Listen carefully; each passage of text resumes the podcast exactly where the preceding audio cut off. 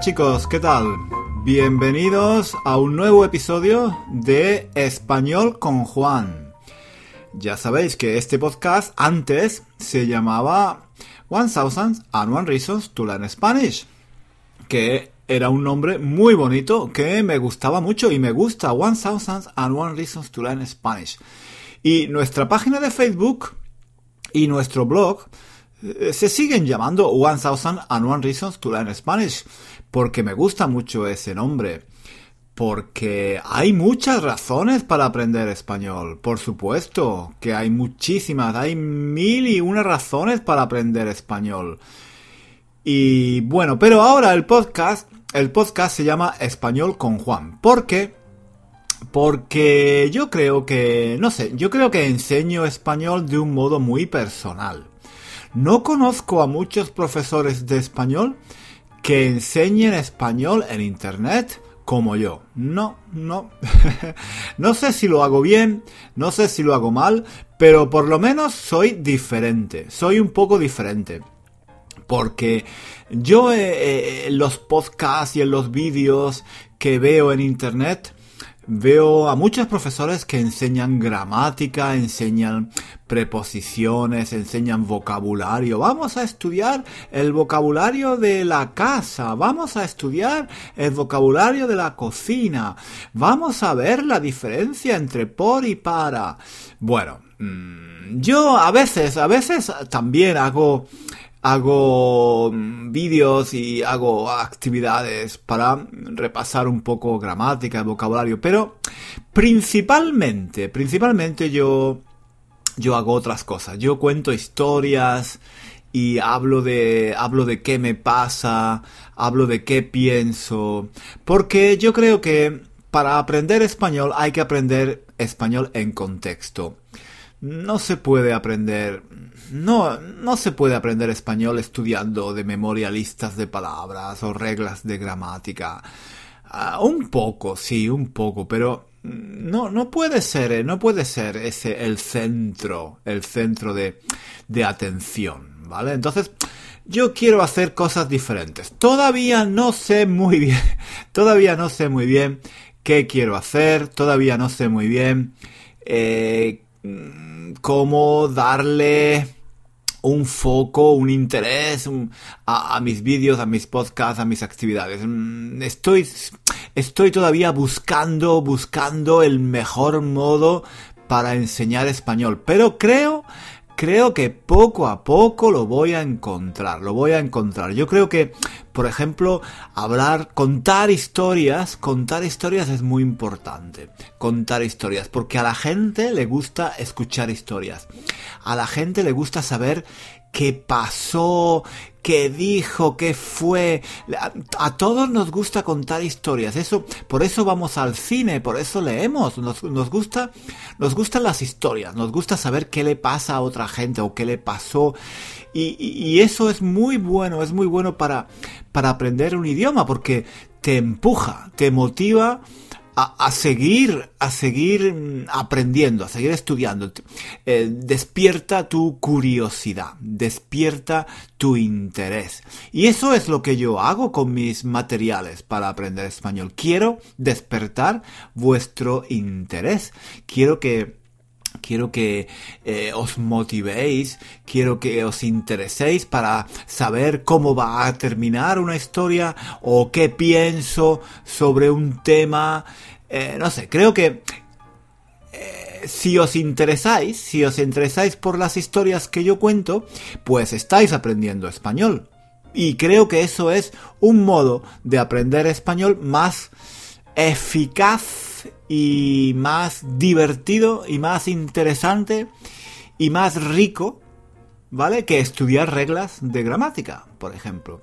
Porque mientras me escucháis, mientras prestáis atención a las tonterías que Juan dice o a las historias que Juan cuenta, mientras veis un vídeo de tonterías que, que yo hago o que yo digo, pues eh, ¿estáis aprendiendo español? Sí, sí, sí, sí, estáis aprendiendo español.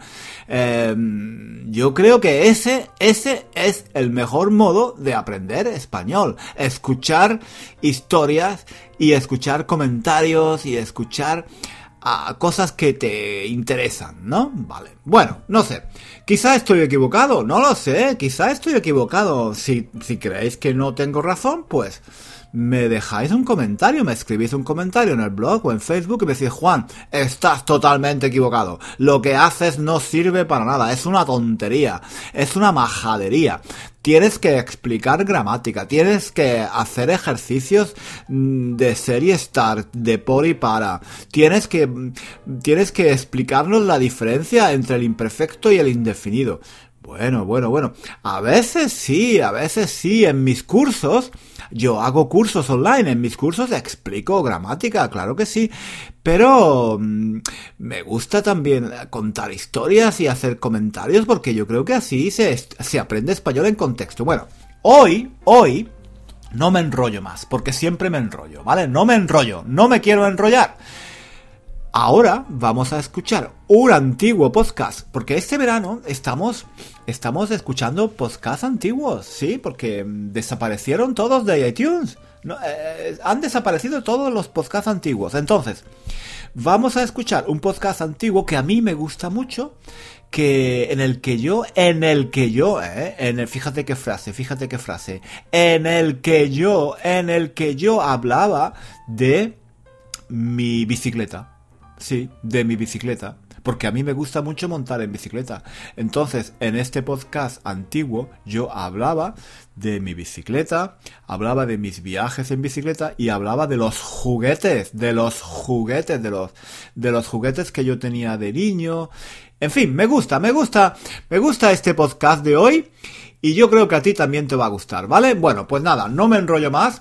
Te dejo con el podcast de hoy y que se llama, que se llama Yo solo quería una bicicleta. Qué bonito. Yo solo quería una bicicleta. Venga, y nos vemos, nos escuchamos en el próximo podcast. No te olvides, no te olvides de suscribirte en iTunes. Suscríbete, por favor, suscríbete porque así todas las semanas puedes escuchar este podcast y así poco a poco, cada semana, escuchando este podcast, vas a mejorar mucho, mucho, mucho, mucho tu español. Venga, no me enrollo. ¡Comenzamos!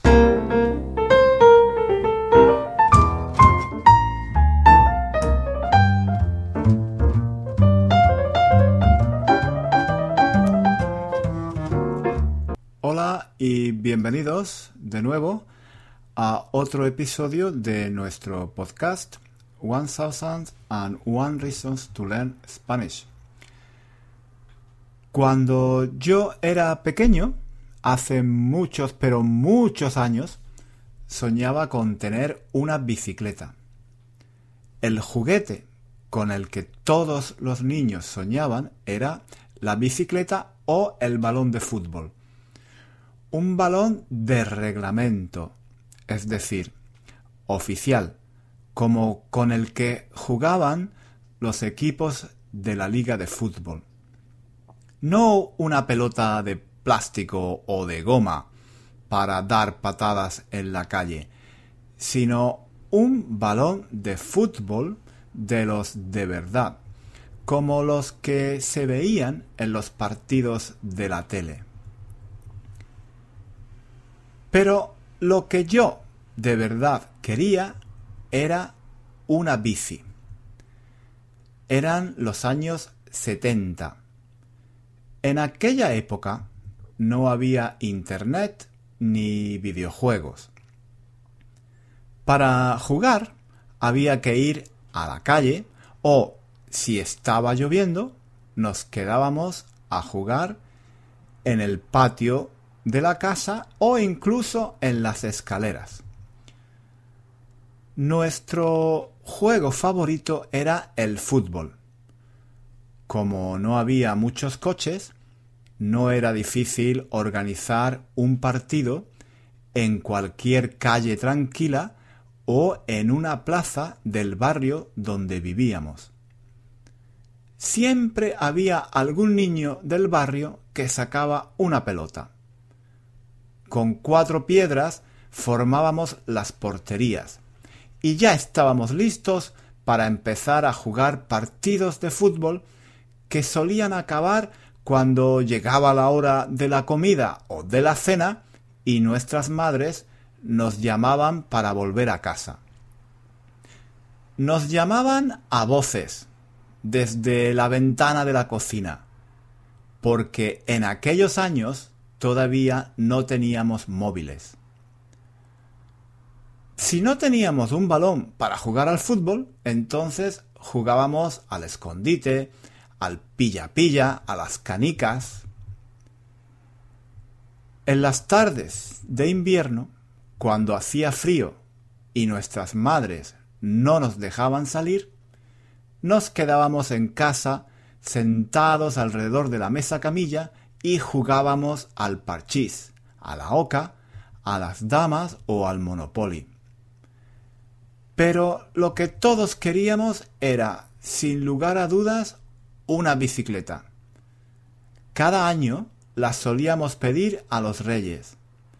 Pero como la mayoría de los niños del barrio éramos pobres, pocos de nosotros la recibíamos. El niño que tenía una bicicleta era la envidia de todos los otros niños del barrio. En español, cuando se dice los niños, se quiere decir realmente los niños y las niñas. Con el masculino plural englobamos el masculino y el femenino. Sin embargo, cuando yo hablo de los niños del barrio, me refiero literalmente a los niños, porque los niños y las niñas no jugábamos nunca juntos teníamos juegos diferentes. Las niñas jugaban a la rayuela, al corro de la patata y saltaban a la comba. Los niños a las canicas y al fútbol. Era una división estricta. A los juegos de niños jugaban los niños y a los juegos de niñas jugaban las niñas. Como a mí de niño los reyes nunca me trajeron la bicicleta, nunca aprendí a montar en bici. Pero siempre he tenido el sueño de la bicicleta. Y hace solo un par de años, finalmente, los reyes magos me trajeron la bici. Supongo que estaban tan ocupados que no pudieron hacerlo antes. Ahora tengo una bicicleta italiana negra, grande como un caballo, elegante. Me recuerda las bicis que se ven por las calles de Ámsterdam. Poco a poco estoy aprendiendo a montar en bici, pero todavía me siento bastante inseguro. Ya soy capaz de manejarla con una mano solamente y en las últimas vacaciones recorrí las islas de Lanzarote y Fuerteventura en bicicleta. Para mí fue realmente una aventura inolvidable entre paisajes lunares hechos de roca y lava volcánica, por caminos desérticos en medio de dunas de arena a lo largo de la costa, frente al Océano Atlántico.